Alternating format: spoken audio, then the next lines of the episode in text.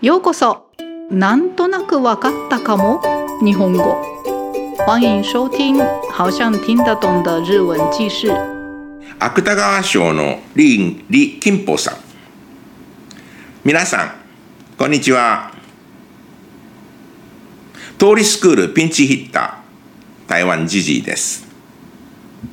皆さんは芥川賞を知っていますか？大正時代の小説家芥川龍之介を記念して作られた文学賞で現在は年に2回主に純文学の新人作家に贈られています。今日は7月14日に発表された第165回芥川賞に決まった李金宝さんの受賞記者会見でのインタビューの一部をご紹介します。李金宝さんは台湾出身で東京都在住の31歳。15歳の時から日本語を学び、台湾の大学を卒業した後、来日して平成29年に作家デビューをしました。芥川賞は2回目の候補での作受賞となりました。えー、単語メモを参考にして次の質問の答えを考えながら聞いてください。質問。質問1。記者の質問に、社会と文学の関わりで考えていることは？というのがあります。リーさんは何と答えましたか？質問2。日本語の好きなところは？どんなところだと言っていますか？では始めます。芥川賞の李金宝さんの記者会見。抜粋。記者。2008年のヤンイーさんに続く日本語を母語としない作家の受賞ですね。李やっぱり母語ではない言語で生活するだけでも大変なのに、小説を書くとなると本当に大変。だからヤインさんもずっと尊敬していました。今回、非日本語話者の2人目の受賞者になって、本当に光栄に思います。記者。選考委員の松浦久樹さんがこの作品は日本語や日本文学の未来を新しくしていくようなものだと言っています。日本の文学史上でどのような役割を担いたいですか？李これまで作品で一作ごとに日本文学というものを確実にアップデートしてきたという自負はあります。自分が大事だと思っている問題意識を小説に取り込んで自分が書きたいものを書いていくことに尽きると思います。記者。過去の作品では台湾のひまわり学生運動を書き本作でも歴史が語られています。社会と文学の関わりで考えていることは理。あくまでも私の理解ですがここ数十年の日本文学では政治に言及したり社会の問題に踏み込んだりすることに抵抗感があるような気がします。政治を批判する意味を込めた小説を書くと欠点のように言われるが、別にあってもいいんじゃないかと思う。それは私を培ってきた台湾文学の土壌にそういう特徴があったからじゃないかとも思います。記者。日本語の面白さ、好きなところを教えてください。り子供の頃に日本語に出会ったのはアニメ。台湾で放送されていました。やはり音が綺麗ですね。聞いていて心地いい。日本語勉強始めて思ったのは、漢字を使っているから親しみがある。そして漢字とひらがなの混じり合い具合が綺麗だと思いました。記者どのような作家になっていきたいですか？李難しいですね。なりたくてなれるものではない。私に言えるのは自分の書きたいものを書く。それにつきます。では質問の答えです。質問1。記者の質問に社会と文学の関わりで考えていることは？というのがあります。リーさんは何と答えましたか？政治や社会の問題について書いた小説があってもいいと思うと答えました。質問に、日本語の好きなところはどんなところだと言っていますか？心地いい発音と漢字とひらがなが混じっているところが綺麗だと言いました。いかがでしたか？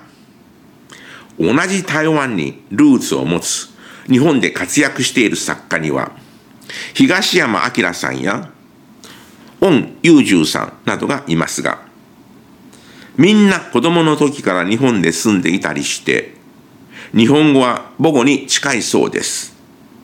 その意味でも皆さんと同じように台湾で日本語の学習を始めて、小説が書けるくらい高度な日本語を身につけた李金宝さんは本当にすごいと思います。ちなみに受賞作の彼岸花が咲く島は日本と台湾の間にある架空の島が舞台です。島に流れ着いた記憶のない少女が島での暮らしを続けていく中で独自の風習を持つ島の文化と歴史に直面していく様子を架空の言語表現を用いて巧みに描いた物語だそうです。作者ご本人がこれをどうやって中国語に訳したらいいかわからないとおっしゃっていましたから、興味がある方は頑張って日本語で読んでみてください。それでは今日はこの辺でご清聴ありがとうございました。さようなら。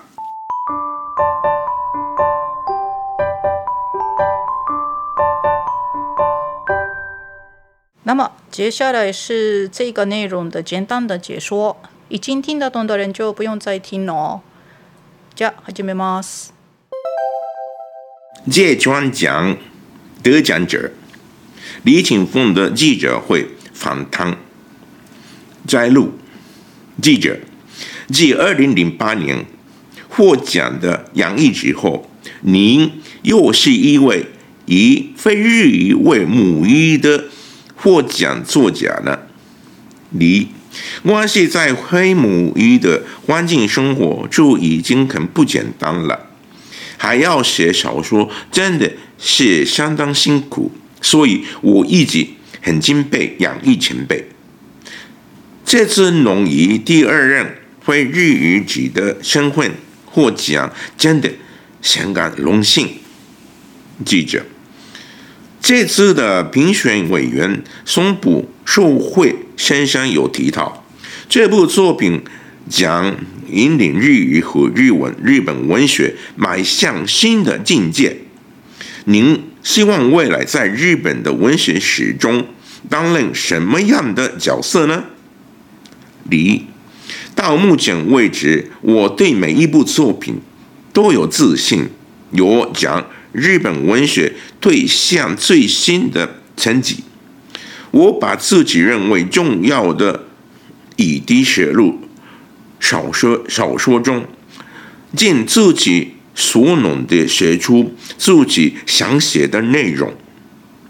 记者，在您过去的作品中有提到台湾的太阳花运动，这一次的作品也提到了历史相关的题材，让你思考社会与文学相关性的原因是你。这只是我个人的观点。这数十年来，日本文学对于体制政治或是涉及社会问题方面似乎有所避讳。写呃书写带有政治批判的小说，所以说似乎没有什么好处，但其实也没有什么不好。